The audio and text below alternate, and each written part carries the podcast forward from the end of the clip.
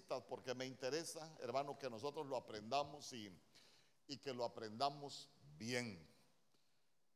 Usted, hemos estado hablando los martes de doctrina que la Biblia dice en Primera de Pedro, hermano, que estamos en los posteros días y en estos posteros días la salvación iba a ser por fe. No es por las obras de la ley, no es por obras para que nadie se, se gloríe, perdón, sino que en este tiempo la salvación es por fe. Y, cuando hablamos nosotros de todos los tiempos que se van a cumplir, la Biblia dice también que que nosotros no debemos ignorar, que hay algo que nosotros debemos de saber y es que en los postreros días vendrán tiempos peligrosos. Y cuando habla de los tiempos peligrosos, habla de que los hombres serán amadores de sí mismos, habla de que serán avaros, fanfarrones, soberbios, calumniadores, rebeldes a sus padres. Y ahí usted puede, hasta desagradecido, dice, pero usted lo puede leer ahí en, en segunda de Timoteo capítulo 3, las 18 características que va a tener, si lo podemos ver, la iglesia, porque no está hablando del mundo, está hablando de la iglesia.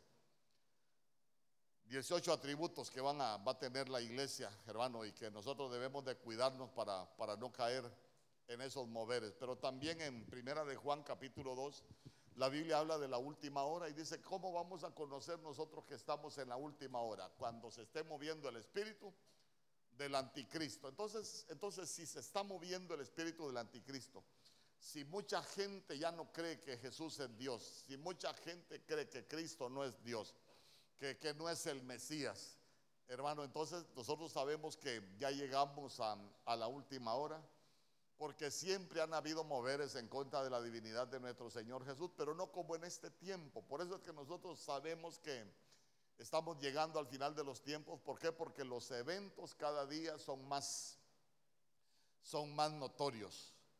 Porque nosotros nos estamos preparando para el preciso momento. Diga conmigo para el preciso momento. Y ese sí lo puede leer usted en Efesios capítulo 1, verso 10 en la Biblia de lenguaje sencillo. Yo se la voy a leer porque dice, cuando llegue el momento preciso, Dios completará su plan y reunirá todas las cosas, tanto en el cielo como en la tierra, y al frente de ellas pondrá como jefe a Cristo. Si me lo pudiesen poner por mientras, Efesios capítulo 1, verso 10. Entonces, mire, yo quiero, quiero continuar con usted hablando. Jesús es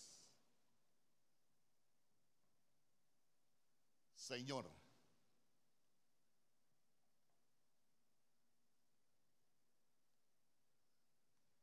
Jesús es Señor. Mire, no, póngame la Biblia del lenguaje sencillo.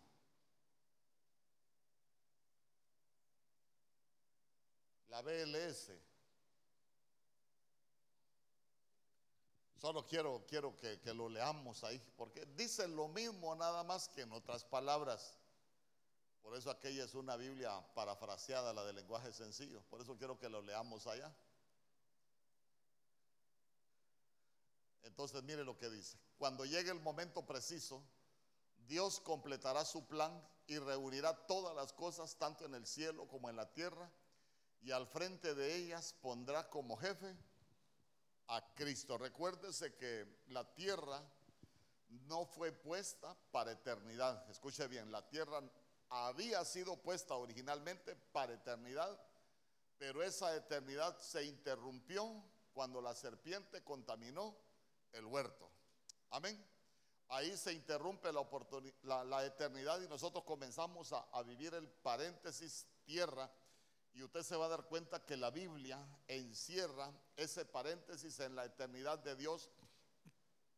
¿Por qué? Porque está escrito que cielo y tierra pasarán, mas su palabra es la única que no va a pasar. La Biblia habla de cielos nuevos, habla de tierra nueva. Dice amén conmigo. Entonces, entonces vea usted que va a volverse la, eternidad, hermano, porque eso fue lo que, lo, que se, lo que se interrumpió. Pero va a llegar ese momento preciso y eso es lo que nosotros estamos, estamos esperando. Que se llegue ese momento preciso donde se complete el plan de Dios, hermano, donde va a reunir todas las cosas. Pero mire usted qué bonito porque dice que pondrá como jefe a Cristo. Cuando, cuando nosotros vemos la persona de Jesús, nosotros necesitamos estar convencidos. ¿Por qué? Porque la Biblia dice que solo en Jesús hay salvación. Amén. Entonces, como que de pronto dejar de creer en lo que Jesús representa, como que dejar de creer, hermano, eh, eh, en lo que la divinidad de Él, entonces como que, como que se empieza a cumplir aquello que la Biblia dice que en el último tiempo van a venir los falsos ungidos, van a venir los falsos profetas y que van a engañar, de ser posible, aún a los escogidos. ¿Por qué? Porque van a parecer convincentes, va a, parecer que tienen una, una buena enseñanza, pero al final usted se va a dar cuenta que sola es la preparación. Y mire, le estoy haciendo una sola. Eh, al final solo esto que estamos viviendo solo es la preparación para que aparezca el anticristo, para que se manifieste. ¿Por qué? Porque ya estamos viviendo con el espíritu del anticristo. Amén. Pero para cuando se manifieste, mire, eso es lo bueno, ahí es donde se va a completar el plan, donde se va a reunir la iglesia con, con el Señor. En Juan capítulo 13, verso 13, son los pasajes que leímos la vez anterior. Juan capítulo 13, verso 13, vosotros me llamáis maestro, porque lo soy. Ahí búsquelo usted en su Biblia, no creo que ellos lo... Juan, sí, ahí está. Vosotros me llamáis maestro y Señor y decir bien porque lo soy. Pero mire el verso 14. Pues si yo, el Señor y el Maestro, he lavado vuestros pies, vosotros también debéis lavaros los pies los unos a los otros. Entonces yo le explicaba, no sé si usted vino el martes pasado, pero se lo voy a volver a, repetir, que vea usted que, que, los que estaban con él, porque ahí está hablando, ¿a quién le lavó los pies él? A sus discípulos, a los que andaban con él. Pero, pero mire usted que ellos le llamaban maestro y señor. Y él les dijo, no está malo, está bien porque lo soy. Pero ya se dio cuenta que él corrige el orden. ¿Por qué? Porque él primero es Señor y después es Maestro. Entonces nosotros deberíamos de venir al taller del Señor, no al taller del Maestro, porque primero Él es Señor, porque primero nos tiene que gobernar. ¿Cuántos dicen amén? Entonces, entonces mire qué bonito, ¿por qué? Porque Él corrige, Él corrige ese orden y cuando hablamos de maestro estamos hablando de una, de una supremacía, estamos hablando de alguien que es supremo en autoridad, como quien dice, la autoridad más alta, hermano. ¿Sabe qué me gustaba? Que esa palabra Señor en el griego se escribe curios y dice que es alguien que es controlador es Señor como un título de respeto. Entonces, mire usted que, que también esa palabra curio lo que significa es soberano. Mire, mire todo lo que abarca cuando él dijo que era, que era Señor. Yo le decía, el maestro enseña, pero el Señor gobierna. Y Jesús es el Señor de todo, el gobierna. Cuando nosotros vamos viendo la Biblia, muchos personajes en la Biblia lo reconocieron como Señor. Usted se recuerda el Gadareno, hermano, cuando, cuando, cuando llegó allá a Gadara. El Señor, mire, usted qué privilegio tuvo el Gadareno, tuvo la visión y lo reconoció después de que fue liberado como, lo reconoció como Señor. La mujer adúltera, cuando se la llevaron, si usted se recuerda, esta mujer fue hallada en el pleno acto de adulterio Hermano, entonces, entonces imagínense cuando él comenzó a escribir en tierra, que le preguntó, ¿dónde están los que te condenaban? no hay nadie. Ah, ni yo te condeno.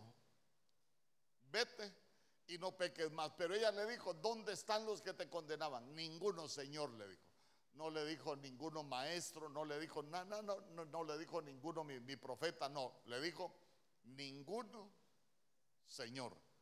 Entonces Jesús le dijo, ni yo te condeno. Entonces mire, el más alto. Marta, Señor, si hubieses estado aquí, mi hermano no se habría muerto. Mire qué bonito porque como, como hay personajes en la Biblia que, que lo reconocían como Señor. Los ciegos en Mateo capítulo 9, verso 28 dice, y llegando a la casa vinieron a él los ciegos y Jesús les dijo, ¿creéis que yo puedo hacer esto? Ellos dijeron, sí Señor. Entonces, mire, mire qué bonito. Entonces nosotros necesitamos tener la convicción de que Jesús es Señor. Yo en todo lo que son los martes, se recuerda que yo le he explicado cómo vino Jesús del cielo a la tierra y cómo Él salió. Esto no se lo voy a repetir, cómo Él salió de la tierra para el cielo. Todas esas cosas, cuando nosotros las vamos entendiendo, nos van a ir fortaleciendo en todo lo que es Jesús. Entonces, mire, hay cosas que yo se las voy a repetir, para usted van a ser seguras porque la va a aprender bien. Se recuerda que yo le he enseñado que hay un pasaje en la Biblia que dice, el cielo de los cielos le pertenece a Yahweh y que la tierra el Señor se la dio a los hombres. ¿Alguien se recuerda de qué verso es? Ahí está Curio, mire, supremacía. Cuando hablamos de supremacía es lo más alto en autoridad. Esa es la palabra Señor en griego. Entonces, mire, en el libro de los Salmos, capítulo 115, verso 16, en la Biblia, en la Biblia Kadosh,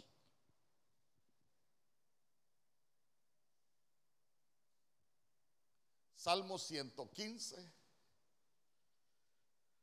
verso 16. Porque mire, esto de, hablar de que Jesús es Señor, hermano, o que no es Dios, o que no es el ungido, o que, o que quieran negar la divinidad de Jesús, no es con un par de versos. Creo que nosotros necesitamos conocer los diseños del cielo. Dísame conmigo. Entonces, mire, Salmo 115, verso 16, Biblia Kadosh.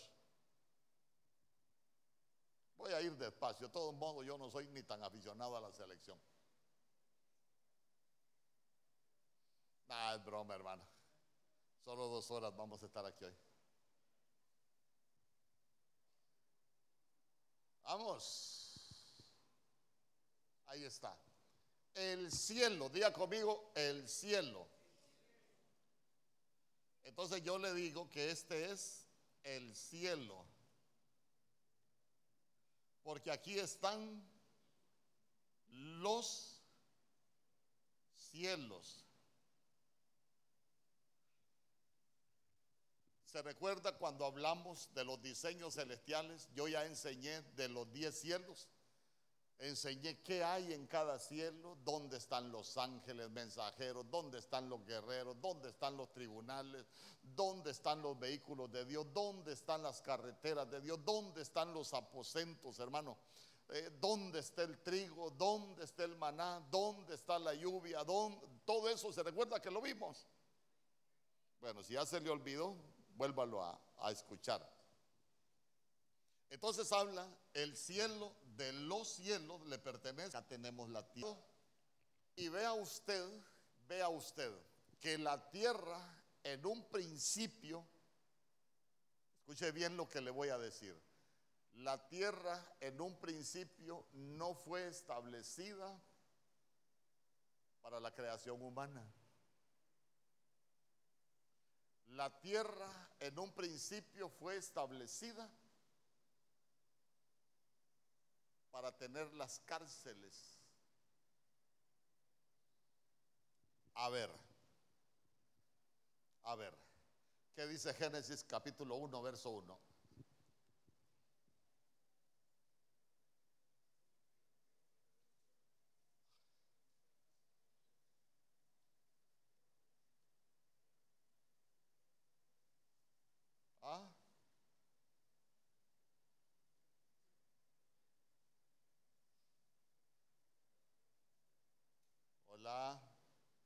Léalo ahí pues.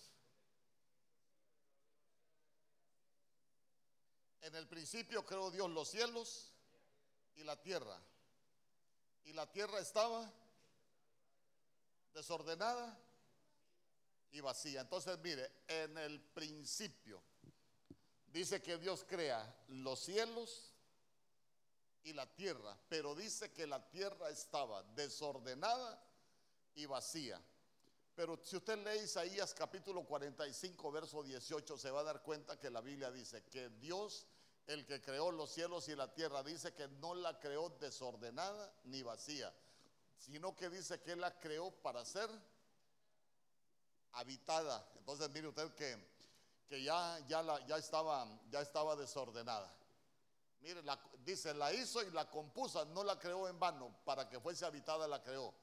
Yo soy Jehová y no hay otro. Entonces en Génesis capítulo 1, verso 2. En Génesis capítulo 1, verso 2. Mire lo que dice la Biblia. Y la tierra estaba desordenada y vacía y las tinieblas estaban sobre la faz. Ah, entonces aquí ya había abismo. Ya había abismo. Se recuerda cuando enseñé de los abismos. Los abismos son cárceles. Por eso es que mire, Judas capítulo 1, verso 6.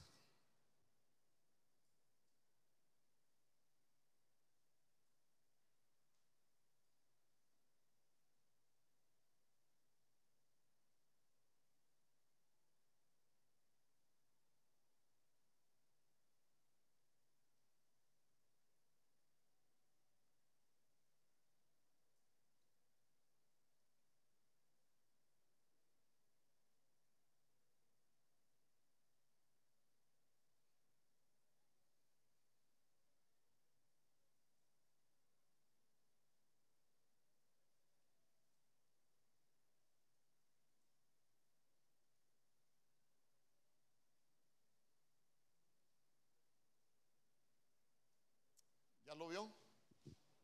Mire lo que dice. Y a los ángeles que no guardaron su dignidad, sino que abandonaron su propia morada, los ha guardado bajo oscuridad, en prisiones eternas. Esas, eh, por dice, los ha guardado bajo oscuridad. Y se recuerda Génesis capítulo 1, verso 2. Las tinieblas cubrían la faz del abismo. Entonces, entonces mire, en prisiones eternas para el juicio de gran día. Pero está hablando, usted se va a dar cuenta que la Biblia dice hombres. ¿Para quién dice la Biblia que fue creado? Ah, la Biblia dice que el infierno originalmente fue creado para Satanás y sus ángeles. ¿Y por qué muchos van a llegar al infierno? Porque la Biblia dice que hay hijos del diablo. Amén. ¿Vamos bien hasta ahí? Entonces, entonces mire, los ángeles que no guardaron, que no guardaron su dignidad.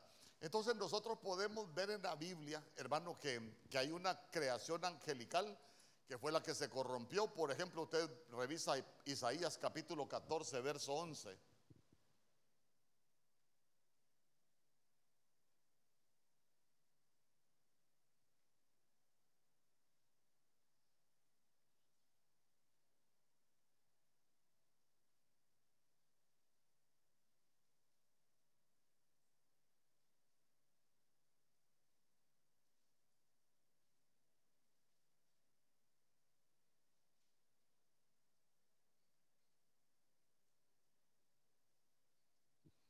Vamos, vamos. Mire, descendió al Seol tu soberbia y el sonido de tus arpas. Gusanos serán tu cama y gusanos te cubrirán. Verso 12. Verso 12. ¿Cómo caíste del cielo, oh lucero, hijo de la mañana? Cortado fuiste por tierra tú que debilitabas a las naciones. Verso 13 Tú que decías en tu corazón, subiré al cielo. Pero ¿a dónde dijo que iba a subir? A lo alto. Amén. A lo alto. Junto a las estrellas de Dios. A ver, cuando la Biblia habla de estrellas en algunos pasajes, ¿a qué se refiere? ¿Ah? Creaciones angelicales. Estrellas son creaciones angelicales. Junto a las estrellas de Dios levantaré mi trono y en el monte del testimonio me sentaré a los lados del norte. Pero no solo eso, mire, Ezequiel capítulo 28, verso 12.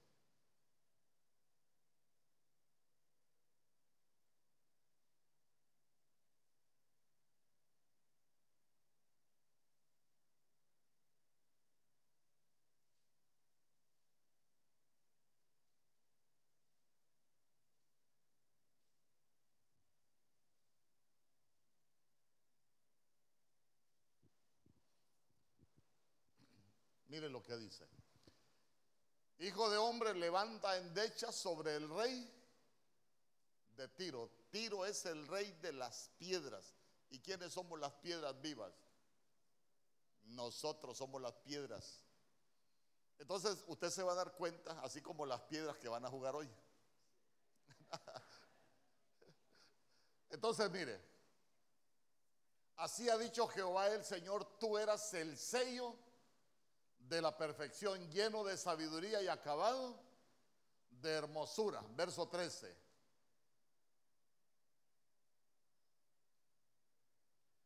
En Edén, ya se dio cuenta que ya había habido un Edén antes. Ya había habido un huerto, no estaba en la tierra. Ese huerto estaba en el cielo. Y mire qué tremendo porque dice, en Edén, en el huerto de Dios estuviste, de toda piedra preciosa era tu vestidura de cornerina, topacio, jalte, crisólito, berilo, iónice de zafiro, carbuncle, esmeralda y oro. Los primores de tus tambores y flautas estuvieron el día que fuiste. Vamos, démosle, démosle. El día de tu creación, verso 14. Tú, querubín grande, protector, ay, mire, era, una creación angelical, era, era un principado. Yo te puse en el santo monte de Dios, ahí estuviste en medio de las piedras de fuego, te paseabas. Verso 14, verso 15, perdón. Perfecto eras en todos tus caminos desde el día en que fuiste creado hasta que se halló en ti. Yo le pregunto, ¿el hombre en el huerto era perfecto? Si estás viviendo en la eternidad de Dios. Entonces, mire, primero hubo una perfección en la creación angelical, después, después hubo una perfección en la creación humana, pero que también se corrompió. ¿Por qué? Porque aquí estamos hablando de estos pasajes, Isaías 14 y Ezequiel 28 están hablando de, de Luzbel, están hablando de la misma creación angelical y que era la que estaba en el huerto. Por eso usted se va a dar cuenta que la serpiente conocía el acceso al huerto, porque ya conocía los huertos de Dios. Mire, hasta que se halló en ti maldad. Entonces, entonces para que usted vaya entendiendo cómo es el asunto, cuando usted revisa todo eso en el original, se va a dar cuenta que la maldad ya es una potestad corrompida. Usted ha visto cómo habla la Biblia de la maldad y de la iniquidad. Pues son dos creaciones, son dos potestades angelicales que se corrompieron. Verso 16.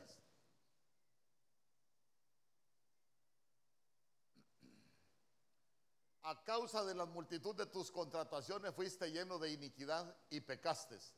Por lo que yo te eché del monte de Dios y te arrojé de entre las piedras del fuego, oh querubín protector. Entonces, entonces mire, Ahí estamos hablando, él, quiso poner su trono acá, porque él quiso ser semejante al Altísimo.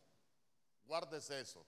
Quiso ser semejante al Altísimo. Entonces, entonces, ¿por qué le explico todo esto? Porque, mire, para que nosotros entendamos todo esto de nuestro Señor Jesús, es necesario que entendamos los diseños del cielo. Porque no es que solo nos vengan a decir Jesús es Señor que, que, lo vamos a entender o va a cobrar vida en nosotros, no es que lo entendamos. Entonces yo siempre le he dicho, nosotros lo que conocemos de Dios son manifestaciones. Escuche bien, nosotros lo que conocemos de Dios son manifestaciones. Romanos capítulo 1, verso 19. Por eso, por eso yo le pongo un ejemplo. ¿Se ha fijado usted que hoy pueden encontrar una tribu que nunca ha tenido contacto con la civilización, pero saben lo que es ofrecer ofrendas? ¿Saben lo que, saben lo que es tener un Dios y saben lo que es ofrecerle sacrificios. ¿Y quién se lo reveló? Todo eso es porque el Señor lo reveló. Y ahí mismo dice la Biblia, ellos lo corrompieron, lo quisieron hacer a su manera, pero no de acuerdo a como Dios lo había, lo había revelado. ¿Estamos de acuerdo? Entonces, mire, lo que de Dios se conoce les es manifiesto, pues Dios se lo manifestó. Y aquí es donde nosotros nos vamos al Salmo 91. Al Salmo 91. Yo sé que usted es un experto en el Salmo 91.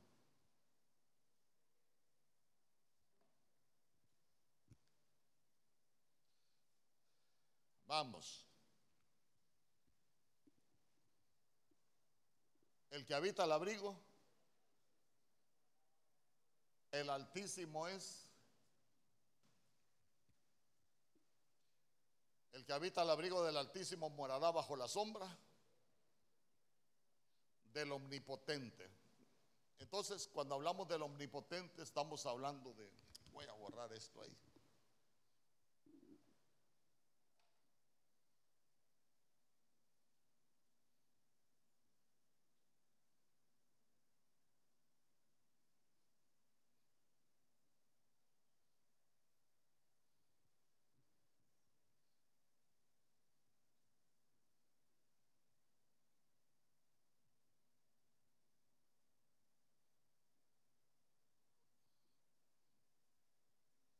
Cuando estamos hablando del omnipotente,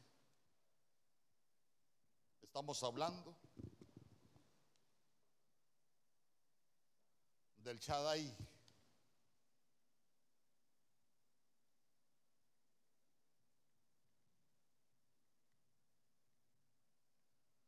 El que habita el abrigo del Altísimo, este es, aquí es el ayón. Aquí se lo voy a poner. Diré yo, ¿a quién dice? A Jehová. Jehová y es el tetragramatón. Y, H, W, H. Esperanza mía, mi Dios. Esa palabra Dios es Elohim.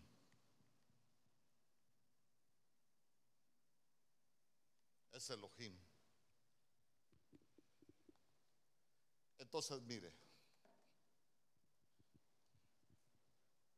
Es más, ¿quién estaba creando en Génesis capítulo 1? Estaba creando Elohim. ¿Y quién formó al hombre del polvo de la tierra? Ya no lo formó Elohim, lo formó Jehová Dios. ¿Ya sabía eso usted? A ver, póngame, póngame Génesis capítulo 1. Hermano, esto es de tomarlo con paciencia. No le voy a, e, e, Es como que le di un plato de comida así, pero bien pesado ahorita, que si se lo doy de un solo se va a ir enfermo más bien. Búsqueme esa palabra Dios en el original.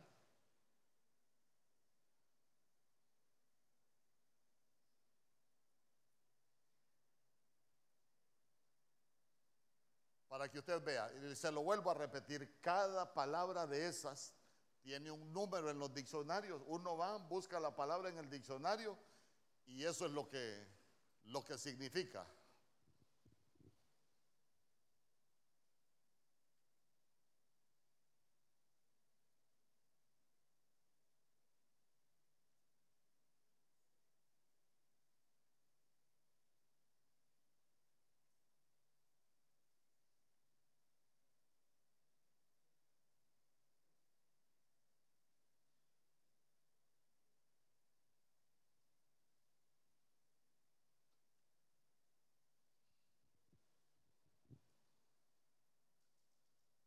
Falta práctica.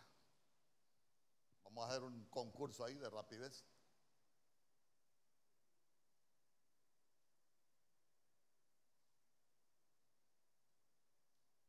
No, no es rapidez, es que se trabó la computadora. Ahí está, mire. Elohim. Elohim. Entonces, para que usted se haga una idea, en Génesis capítulo 1, verso 1, el que estaba creando era Elohim. Pero cuando él dijo, cuando él dijo hagamos, mucha gente dice, ¿y a quién le dijo hagamos? Bueno, una creación que se conoce como la sabiduría. Y dice, yo era su arquitecto. Dice, ahí estaba, estaba nuestro Señor Jesús. ¿Por qué? Porque lo que hizo fue la luz. Y la luz es Cristo. Además, la Biblia dice que todas las cosas fueron hechas por Él, por medio de Él y para Él, porque todo fue creado por la palabra. Y cuando usted se va a Juan capítulo 1, verso 1, la Biblia dice que en el principio era el verbo y el verbo estaba con Dios y el verbo era Dios. El verbo estaba con Elohim y el verbo, pero el verbo también era Dios. Entonces, entonces, si nosotros nos vamos a, a Génesis capítulo 2, verso 8, Génesis capítulo 2, verso 8.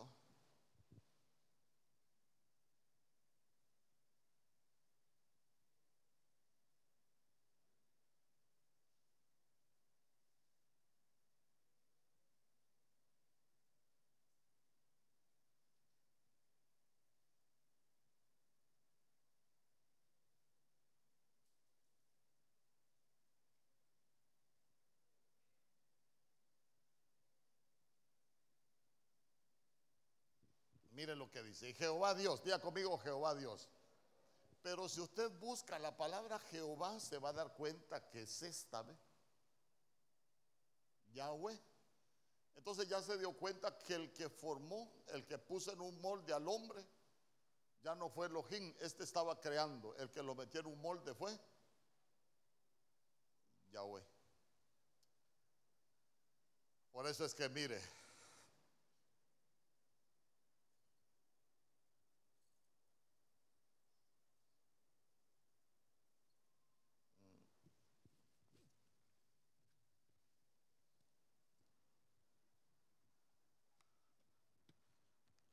Entonces, mire, en el 2.8 ya no está hablando de, de Elohim, está hablando de, de Jehová, que también ya estaba, ya estaba creando.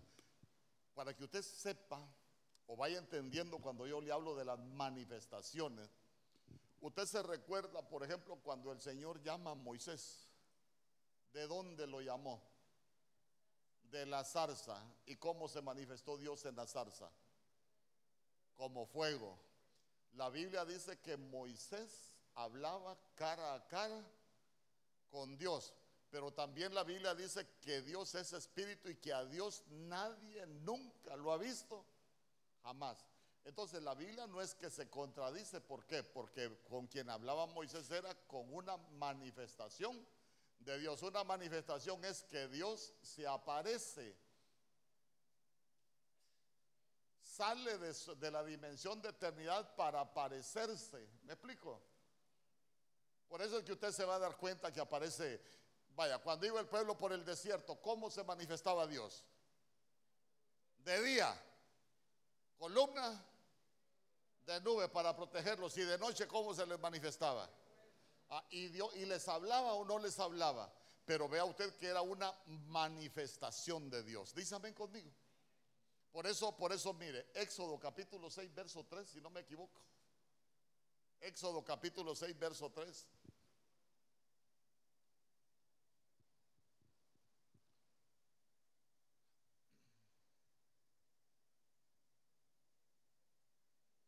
Dice, y aparecí Abraham a Isaac y a, Jacob como Dios omnipotente. O sea que a ellos se les manifestaba como quién? Dios, pero como el Shaddai. Por eso ahí dice, es que me esa palabra aparecer y me la pone ahí.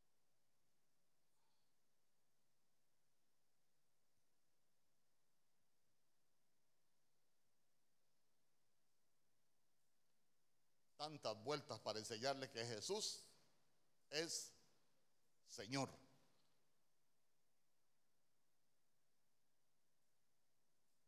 Es que a veces nosotros pensamos muy literal la Biblia.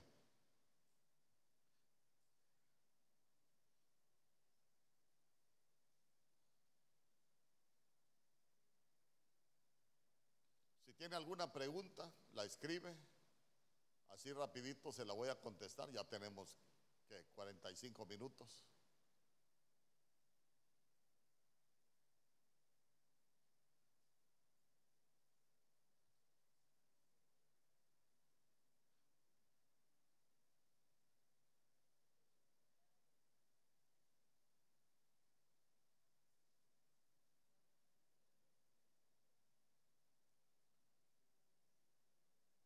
Me le aparecí. Entonces, mire, me le aparecí.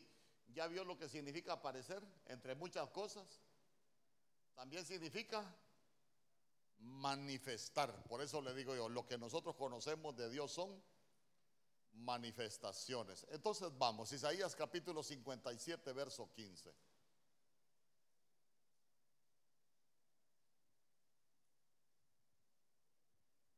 Isaías capítulo 57, verso 15.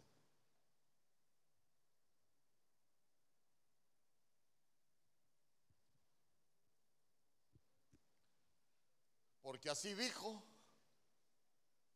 el alto y sublime es el Altísimo. Porque, ¿Y quién es el Altísimo? El Ayón. Porque así dijo el Ayón. ¿Y dónde habita el Ayón?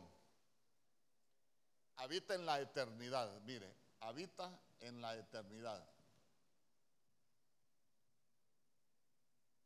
La palabra eternidad es Olam. Olam es un punto de desaparición. Olam son aquellas cosas, hermano, que para hablarlas y que para entenderlas únicamente se pueden entender por el Espíritu. No se pueden comprender con la mente humana, no va a tener explicación. Nosotros las entendemos por el Espíritu. Entonces, mire, habita en la eternidad cuyo nombre es el Santo y habita en la altura. ¿Se recuerda dónde quiso poner su trono Luzbel? Allá en la altura. Pero esa es una dimensión de santidad. Esa es una dimensión de santidad. Entonces, en, Primera de Timoteo, capítulo 6, verso 16, hay otros atributos, mire.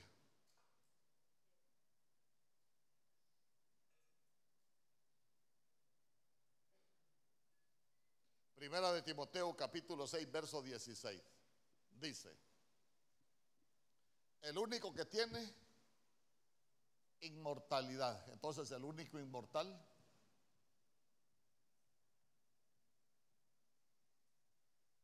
es Dios. No vaya a confundir eternos con inmortal. Eternidad es una cosa, inmortalidad es otra. En el corazón de nosotros pusieron eternidad. Es que esto es como cuando alguien lo contratan en una empresa, un empleado permanente. Se lo van a volar. Amén.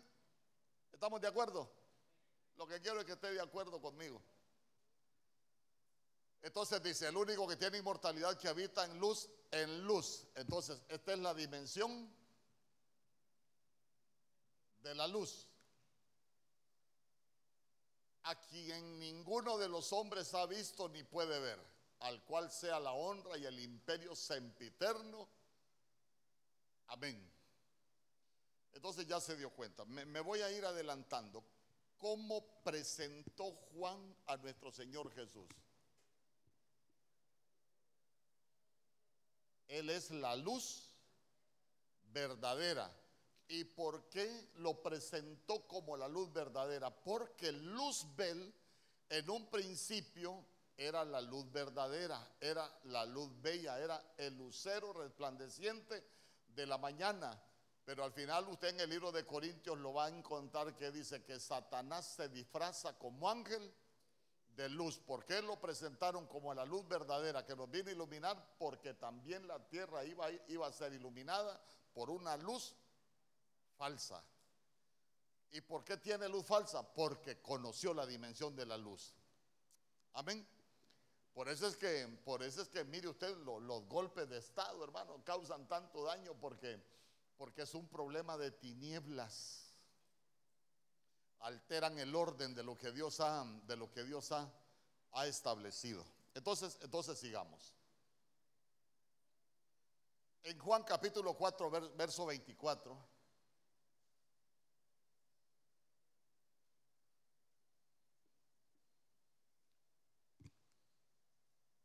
¿Qué dice?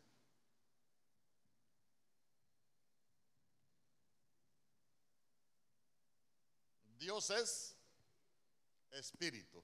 Entonces tome nota, Dios es eternidad, Dios es santidad, Dios es inmortal, Dios es luz y Dios es espíritu. Esa es la esencia de Dios. Entonces vamos, primera de Valera 1960. La primera parte, discutiblemente en carne. Ese es el gran misterio, de los grandes misterios de la Biblia. Entonces, entonces cuando nosotros vemos a nuestro Señor Jesús, Él es Dios manifestado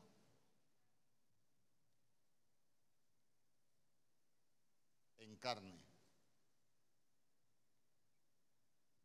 Por eso es que usted va a leer en Juan capítulo verso 19 que dice, y el verbo se hizo carne y tabernaculizó entre nosotros y vimos la gloria, la gloria como el unigénito del Padre. Entonces, entonces ahí ya tenemos.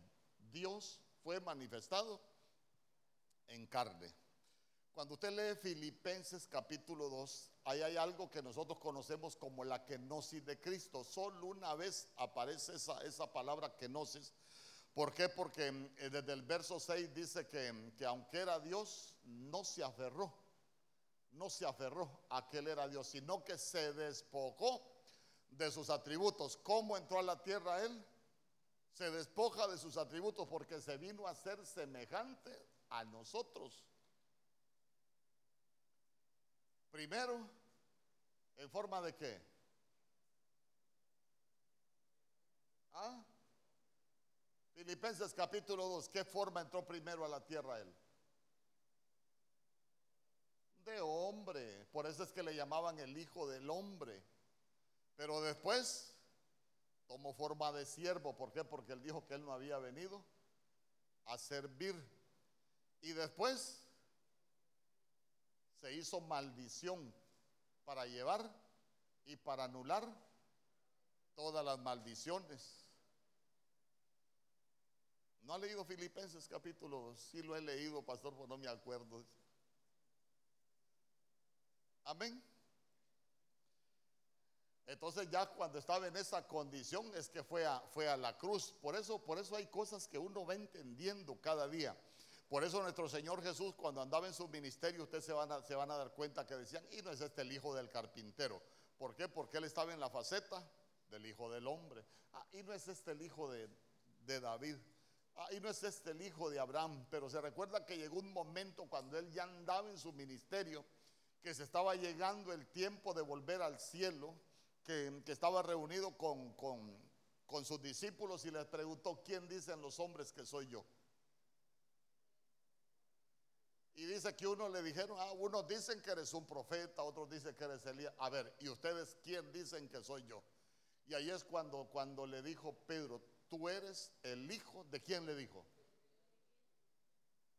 Del Dios viviente. ¿Sabe qué? Le dijo del Dios altísimo, de esta dimensión.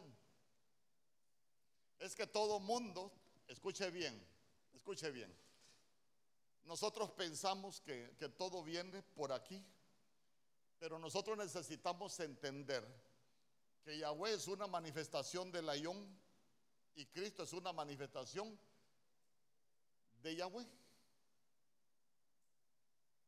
A ver, pero ¿quién vino sobre María? ¿Yahweh o el Ayón?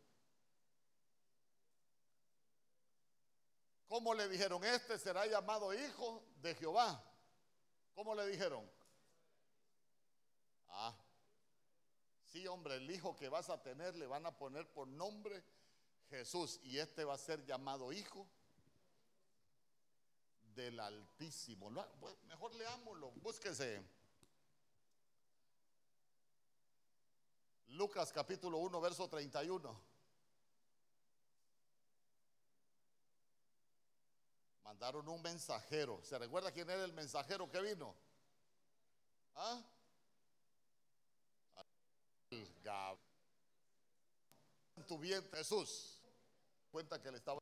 Busca esa palabra hijos, es una palabra que, que, usted la va a encontrar como monogenes.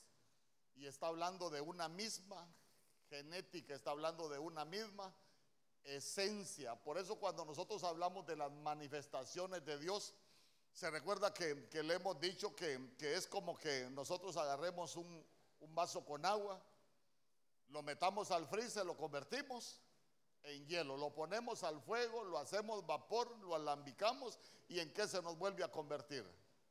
En agua.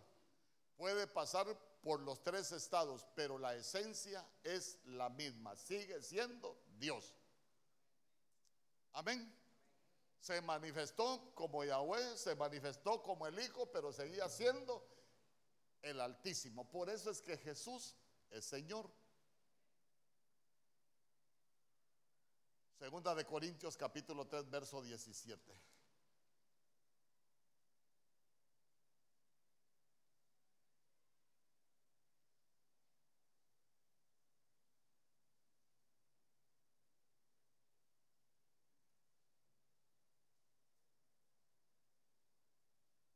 Estamos hablando de que Jesús es Señor. Vamos. Porque el Señor es, bueno, miremos acá, Jesús, acá le puse, es Señor.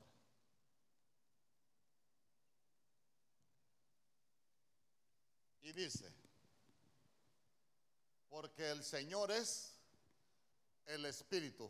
¿Cómo conectamos a Jesús con el Altísimo con esa frase?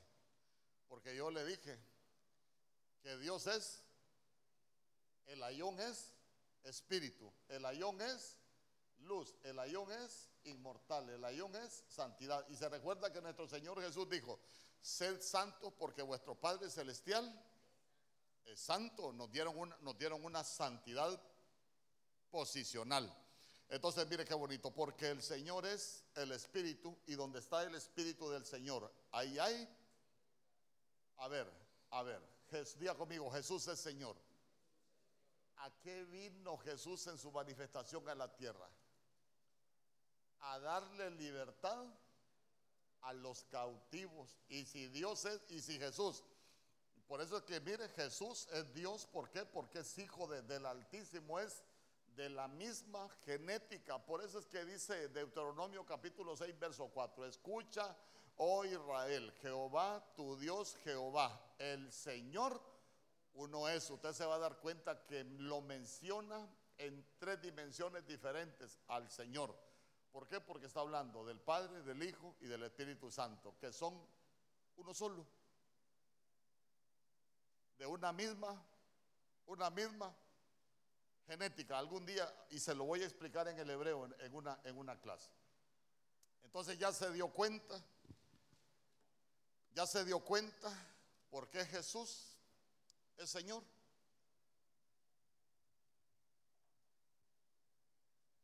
¿Me expliqué? ¿Me entendió? Es que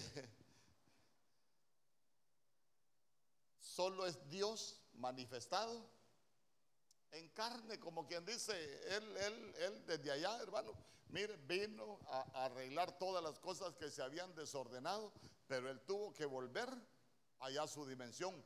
Por eso usted se va a dar cuenta que cuando nuestro Señor Jesús estaba, digo yo, preparando las maletas para irse, se recuerda que en Juan 14, discípulos preguntaron que si pueden ir conmigo para darles se corrió el huerto y que nuestro Señor una vez de huerto a huerto. ¿Por qué? Porque en ese huerto, en el monte Gólgota, Él nos dio la victoria. ¿Para qué? Para que nosotros, siendo más que vencedores y limpiándonos de todo pecado, nosotros podamos volver al huerto. Amén. Por eso mire el ladrón de la cruz, el huerto es el paraíso, por eso el ladrón de la cruz, Señor, acuérdate de mí cuando vengas en tu reino.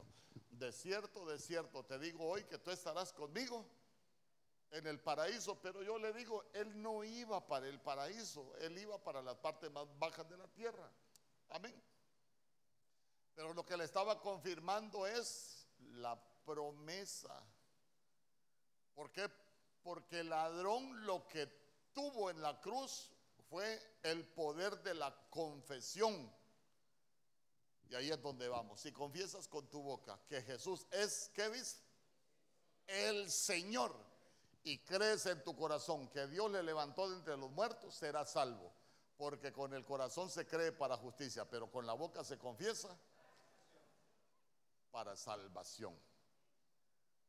Nosotros no hacemos nada como el ladrón de la cruz es por el sacrificio de Él. Amén y amén. Jesús.